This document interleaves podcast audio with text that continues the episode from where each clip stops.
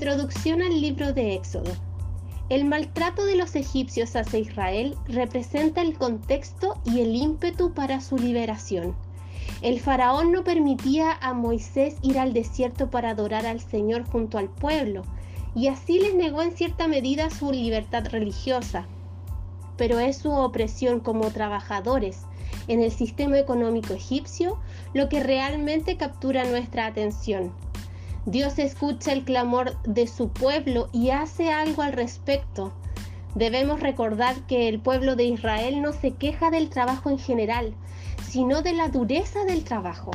En respuesta, Dios no los libera para que tengan una vida de descanso total, sino que los libera del trabajo opresivo. La realidad de los israelitas como esclavos en Egipto. Éxodo 1 del 8 al 14. El trabajo que los egipcios le imponían a los israelitas tenía una motivación malvada y era cruel por naturaleza. La escena inicial muestra que la tierra de Egipto estaba llena de israelitas que habían sido fecundos y se habían multiplicado. Esto hace eco al diseño creacional de Dios, Génesis 1.28 y Génesis 9.1, y a su promesa a Abraham y sus descendientes escogidos, Génesis 17.36, Génesis 35.11 y Génesis 47:27.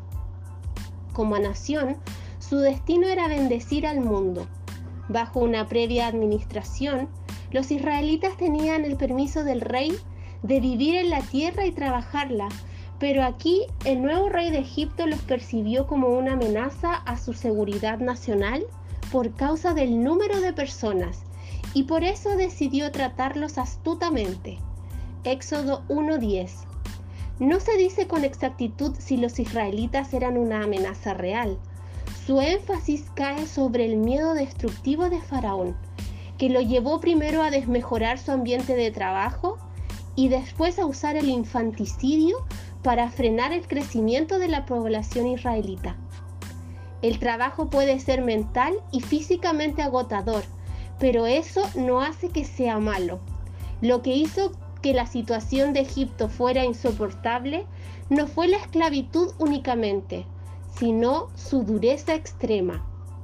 Los egipcios obligaban a los israelitas a trabajar con crueldad, Éxodo 1 del 3 al 14, y les amargaron, Éxodo 1.14, la vida era dura, en el sentido de la crueldad, Éxodo 1.14 y Éxodo 6.9 también había servidumbre.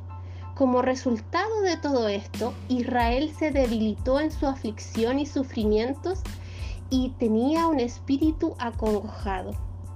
El trabajo, uno de los principales propósitos y alegrías de la existencia humana, como lo dice Génesis 1 del 27 al 31 y Génesis 2.15, se convirtió en aflicción por la dureza de la opresión. Mujer, ¿cuál es tu realidad?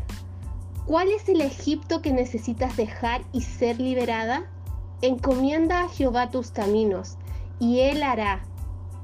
Solo te pido que tu éxodo no dure 40 años, porque no sabemos el día ni la hora en que el Hijo del Hombre ha de venir por su iglesia.